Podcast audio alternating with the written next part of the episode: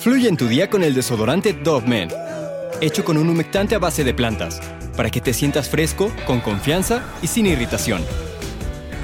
Siente cómo fluye tu día con Dove Men.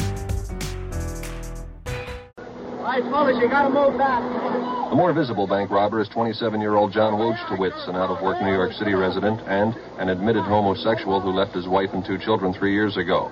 Yesterday, Wojtowicz insisted the man he described as his current wife, 26-year-old psychiatric patient, brought a bank. He was, but after talking with the gunman, refused to join them. Later, the two bank robbers demanded a plane at Kennedy Airport and a car to get them there.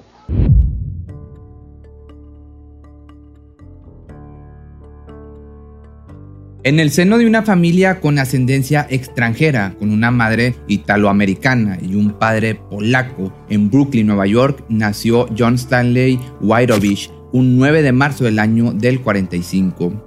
En compañía de su hermano creció siendo un niño bueno, era pacífico, estudioso y muy amable, además de ser un amante del béisbol. El chico apuntaba cada uno de los puntajes, pues jugaba muy seguido y también solía conservar cada uno de sus bates y pelotas que obtenía en este deporte. Digamos que tuvo una infancia muy sana. Su madre contaba que él nunca se desbalagaba, era considerado un niño muy obediente. En el año de 1964, Johnny terminó la preparatoria y comenzó a trabajar. El joven logró entrar de cajero en el banco Shane Manhattan, donde conoció a Carmen Bifulco, pues ella también era empleada de aquella institución financiera. El chico quedó flechado por la belleza y simpatía de aquella joven, así que comenzaron a salir y se enamoraron intensamente. Ellos comenzaron una relación que estaba siendo pensada para dar el siguiente paso, pero hasta ese momento no salía como ellos querían. Meses después de cumplir los 19 años, Johnny recibió una notificación, había sido seleccionado para reclutarse en el ejército. Esto representaba un riesgo inminente para la relación, por lo que, enterados de los planes de los enamorados, los padres de Bifulco se negaron rotundamente a aprobar una temprana boda de su hija con el joven aspirante a militar, pero resultado de las circunstancias y la insistencia de los jóvenes, los señores Bifulco condicionaron el permiso de matrimonio a su hija con el joven, solo si volvía del servicio militar, pues no estaban tan seguros de que Johnny realmente pudiera volver. Sin embargo, lo que seguía enseñaría al chico una manera diferente, una manera totalmente distinta de ver la vida y aparte de vivirla. En ese entonces el joven era partidario conservador por lo que la idea de ir a la guerra lo emocionaba muchísimo y así se apresuró a dar por comenzado el adiestramiento básico, que además de dejarle un gran conocimiento en las artes de la guerra, también dio pie a que el joven descubriera una parte de él que no había explorado, que esto era su orientación sexual. Así que una noche, después de tanto esfuerzo físico por las actividades de entrenamiento, Johnny se dispuso a dormir. Luego de un rato, el joven comenzó a tener sueños, pues sueños como cachondos, sueños eróticos, pero abruptamente despertó y ¿cuál crees que fue su sorpresa? Que no se trataba de un sueño, pues debajo de la sábana estaba Wilbur, un chico de pueblo practicándole, ¿cómo te digo? Para que no nos censuren. Mira, ven Charlie, para hacer la representación. Esa noche acordaron una relación con beneficios mutuos. Esta anécdota fue catalogada como su primer encuentro con una persona de su mismo sexo, contó en una entrevista realizada algún tiempo después.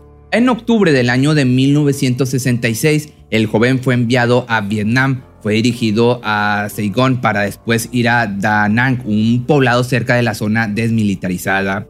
En este lugar es donde experimentó su primer combate de guerra. Transcurridos así algunos meses, en febrero del año del 67, el enemigo lanzó cohetes en ataque a su batallón y lamentablemente el 90% de sus compañeros perdieron la vida en el campo. Este hecho marcó la vida de John que, de ser un conservador, pasó a ser un pacifista de McCarthy como lo comentaba en sus memorias, señalaba que en ese momento pensaba que si en la guerra no iban a ganar, ¿de qué servía que murieran tantos jóvenes? Pues la cifra de muertes sobrepasaba los 50 mil fallecidos.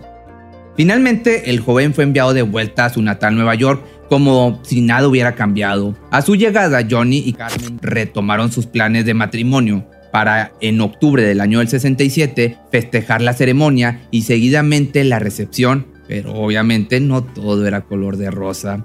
A las pocas horas de haber contraído matrimonio, los recién casados comenzaron a discutir fuertemente, pues el padre de la novia demandaba que su nuevo yerno debía pagar la mitad de los costos de la boda. El entonces joven discutió con Carmen y le arrojó el dinero al rostro, seguido de salir corriendo de ahí.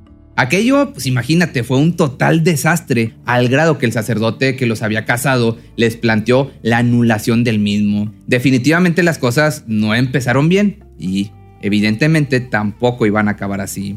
La pareja logró tener dos hijos, pero eso no cambiaba lo difícil que era la relación. Carmen y Johnny decidían su inminente separación. Que por cierto, esa misma fecha también surgía un nuevo movimiento, las primeras protestas gay. Esto no solo distrajo al chico de 24 años, sino marcó un nuevo rumbo en su vida. John se unió al movimiento por medio de un grupo de iniciadores llamada la Alianza de Activistas Gay.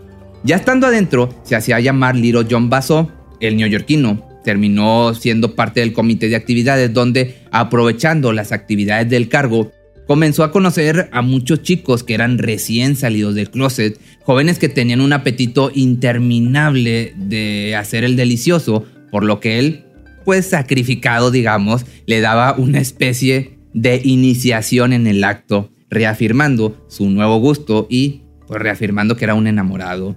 Pero como era usual en él, el amor lo cegaba y es que él se enamoraba a primera vista. El matrimonio para mí era una institución sagrada. Si amaba a alguien, quería casarme con esa persona, quería comprometerme. Y en una sociedad heterosexual lo haces casándote, así que no veía por qué los homosexuales no podían hacerlo. El 6 de junio del año del 71 conoció su motivación para hacer lo que jamás nadie había hecho, robar el banco y ser filmado. Eran las fiestas de Saint Anthony, deslumbraba su altura, belleza y su manera de caminar. Esa era Liz Eden, mejor conocida como Ernie, un semi-drag que llevaba pantalón, pero su rostro estaba lleno de color. De inmediato, al verlo, Johnny cayó a sus pies. Esa noche la pasaron juntos y dieron paso a una relación de pareja, porque si hace rato te había dicho que este tipo era sumamente enamorado. Ernie Liz vendía su cuerpo para mantenerse, Johnny lo sabía y esto no le importaba. Él era un romántico enamorado. Cada semana le llevaba un ramo de 12 rosas rojas como símbolo de su amor por ella. Él la amaba tanto que un día sin pensarlo salieron a ver vestidos de novia y en ese mismo momento le propuso matrimonio. Fue así que el 4 de diciembre del año de 1971, Johnny y Liz Eden se unieron en matrimonio gay, con curas gay y de invitados la comunidad entera. A la boda acudió únicamente la madre de Johnny. ¿El por qué? No lo sé, supongo que estaban en desacuerdo con esto, dejando su padre y hermano a un lado. Pero por segunda ocasión los problemas estaban a la vuelta de la esquina, y es que Liz, a pesar de todo esto, estaba obsesionada con cambiarse de sexo, cosa que no le parecía en lo más mínimo al joven esposo. Liz estaba en depresión por no poder hacer su sueño realidad y este era un detonante para el caos mental que ella tenía. Al cabo de tan solo unos meses de casado, los problemas rebasaron a la chica y esta intentó de hecho hasta quitarse la vida. Dijo que ella no podría soportar la vida si no se operaba, se quería morir. Un día tomó tantas pastillas que de emergencias pasó a un manicomio. El doctor le debía retener y esto pues en efecto afectó de sobremanera a Johnny, pues su amor estaba encerrada y partiendo de estos sucesos, el joven se vio decidido a tomar la decisión. Debía conseguir el dinero para salvarle la vida a su amada mediante la operación de sexo.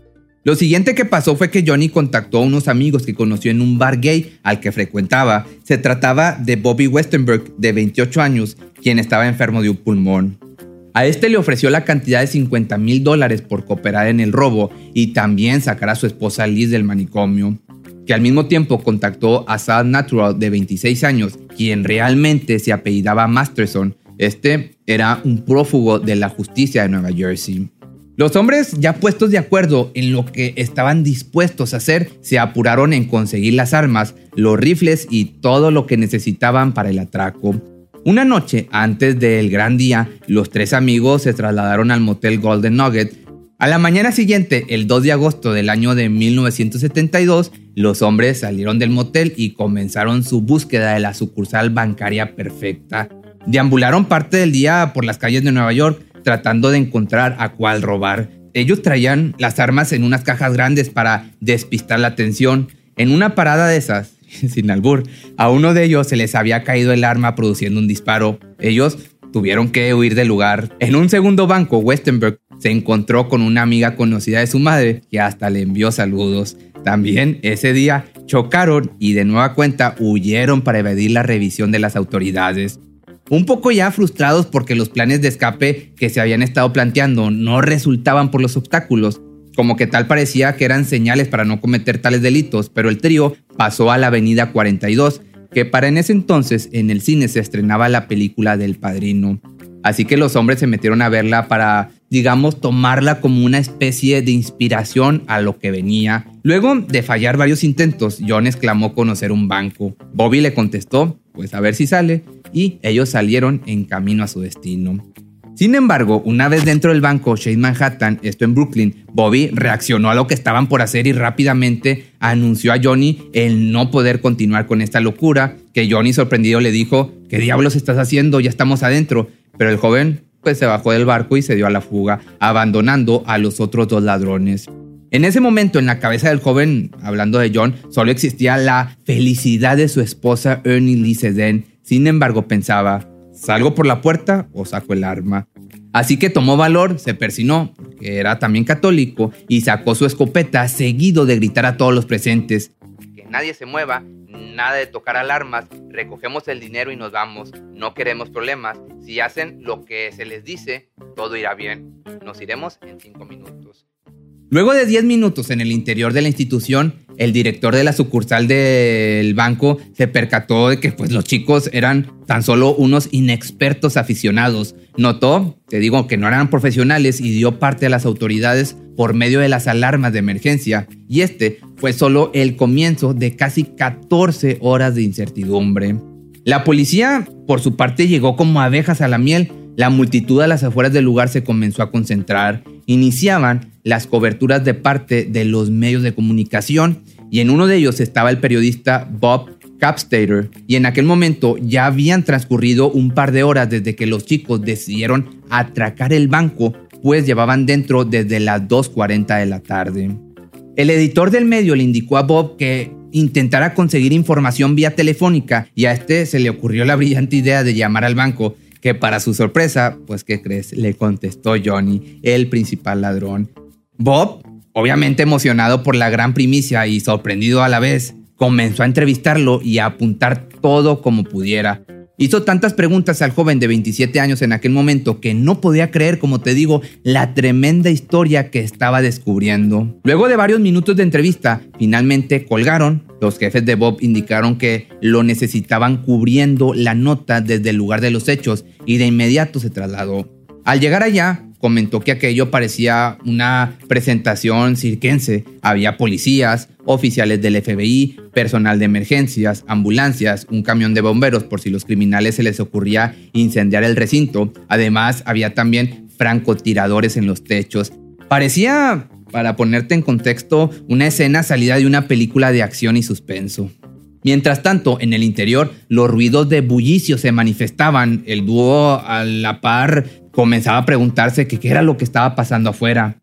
Johnny entonces se asomó a la ventana para observar el exterior y la sangre se le fue hasta el suelo, los calzones se le cayeron. Se percató de los francotiradores en los techos, en las escaleras de emergencia de los edificios vecinos y en la calle. Volteó su rostro hacia Sal. Este vio el semblante de su cómplice y exclamó, no sé qué vamos a hacer. A lo que Johnny contestó, yo sí sé, voy a sacar a Liz del hospital. Para este momento el contacto con la policía comenzaba y las negociaciones también. El joven esposo estaba muy al pendiente de salir y sacar con vida a su amigo de ahí. De primera mano, Johnny pidió que le llevaran a su esposa. Mencionó que estaba hospitalizada en el sanatorio Kings County. Agregó también que su nombre era Ernie Aaron Eden, que era un hombre y que él era gay. Estas confesiones fueron acciones directo a la liberación gay del momento. Los medios publicaron a la par la fotografía de Ernie Lee vestida de blanco, una imagen de su boda con el atacante. Estas imágenes llegaron a ojos de la una esposa, pero pues ya estaban separados. Ella era Carmen, que en ese momento se encontraba en la playa tomando el sol con los hijos de ambos. Carmen relató que nunca había visto a la esposa gay de su aún marido. Todo esto, pues, la tomó por sorpresa. Incluso su familia no sabía de la orientación sexual de Johnny, por lo que a pesar de estar separados, la joven fue juzgada y de cierta manera culpada por los actos de su esposo. Después de que todo el mundo ya estaba enterado de lo que estaba pasando, la policía cumplió la petición del joven enamorado. En bata de descanso, despeinada, sedada y angustiada, Ernie Lee se presentó en la escena. Pero, irónicamente, ella tenía miedo de que su esposo quisiera quitarle la vida, así que solo hizo acto de presencia, negándose rotundamente en hablar con él. Johnny por el otro lado, era un hombre que disfrutaba íntimamente de todas sus amistades, por lo que las personas enamoradas de él eran varias, que, resultado de tales relaciones, al lugar arribó otro amor del joven. Este se trataba de Patsy, un hombre perdidamente enamorado de él. Al llegar tan pronto como pudo, fue y se arrojó a sus brazos a la un esposo de Carmen y comenzó a besarlo, que todo este acto fue grabado por la televisión abierta. Otra persona que acudió al lugar fue la madre, Terry. Ella apenas asomó su cara por las puertas transparentes del banco, notó la mirada apenada de su hijo. Ella declaró que su Johnny era un hombre de buen corazón y que se encontraba en una mala situación que nunca debió ocurrir. Además, destacó que su relación con él era muy estrecha, por lo que desconocía un poco las locuras que estaba haciendo. La dama permaneció 13 horas en espera de que una resolución favorable para todos ocurriera, incluyendo la seguridad de su hijo, quien no había utilizado violencia física en todo el tiempo que llevaban con los rehenes.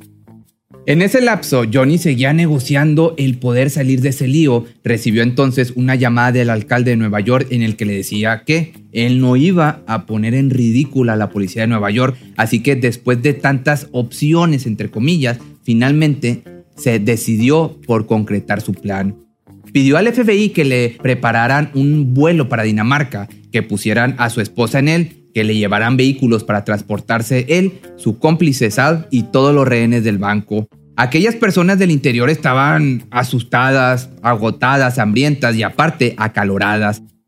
La policía cumplió, llevó una limusina conducida por un oficial del FBI. Todos se subieron en ella, pero algo no salió bien pues dos personas de adentro comenzaron a forcejear para arrebatarle las armas a los captores. Dentro de este forcejeo, cerca del aeropuerto, Sal fue abatido y Johnny fue arrestado. Los rehenes fueron puestos en libertad sanos y salvos. De ahí, Johnny fue llevado a la sede del FBI de la calle 89 en Manhattan para luego ser interrogado por varias horas. La versión oficial del motivo del hecho pues ya la sabemos, era por amor a su pareja Ernie y así poder pagar su operación de cambio de sexo. Así que después de oficializar su declaración, el joven fue llevado a detención preventiva. En ese lapso seguía casado con Ernie Lee, quien iba muy bien en sus terapias y quien lo visitaba constantemente. También seguía casado y en contacto con Carmen, a quien según comentó Ernie para una entrevista, Johnny la seguía manteniendo en una relación pues de intimidad que iba una o dos veces por semana, iba a darle el mantenimiento. Esta revelación colocó al hombre como una orientación bisexual, pues todavía frecuentaba mucho relacionarse tanto con mujeres, además de su esposa, como con hombres.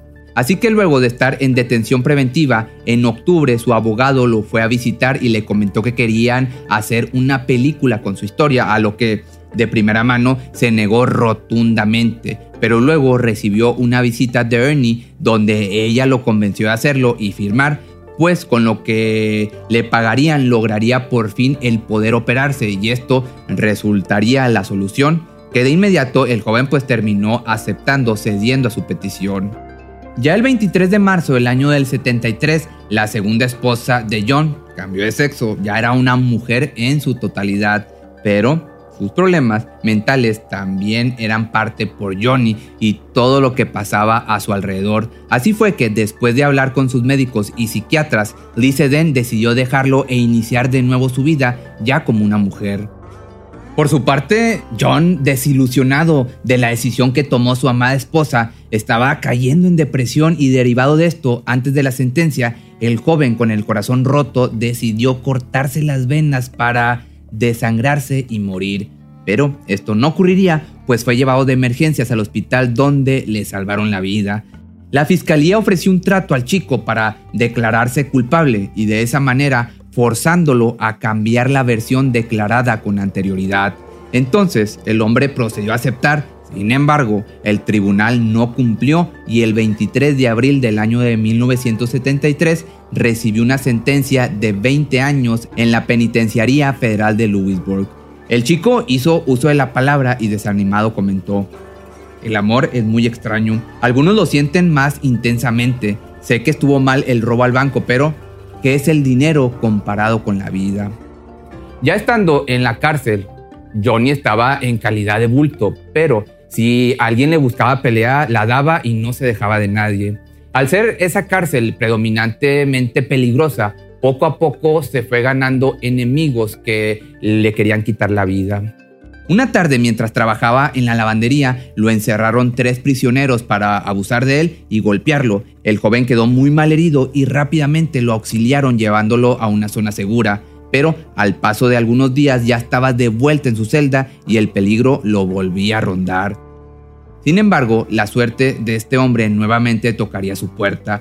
Un sujeto llamado George, que también permanecía recluso en el lugar, comenzó a cuidar de él y pronto se hicieron amigos, pero la situación cambiaría.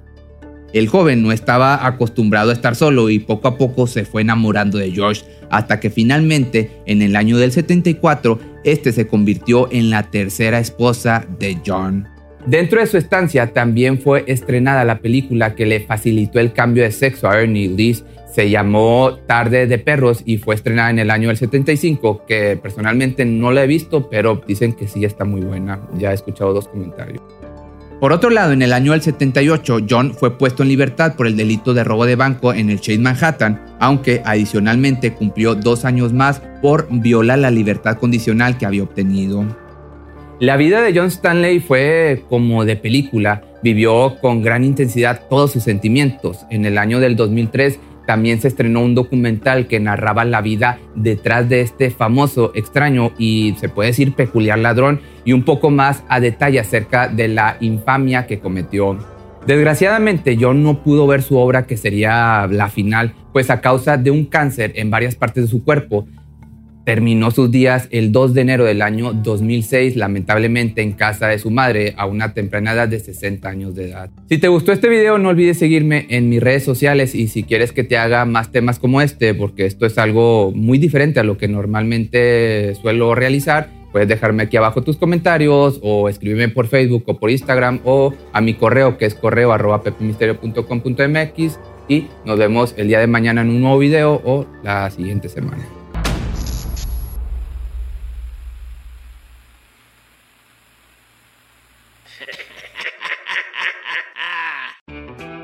Fluye en tu día con el desodorante Dove Men, hecho con un humectante a base de plantas, para que te sientas fresco, con confianza y sin irritación. Siente cómo fluye tu día con Dove Men.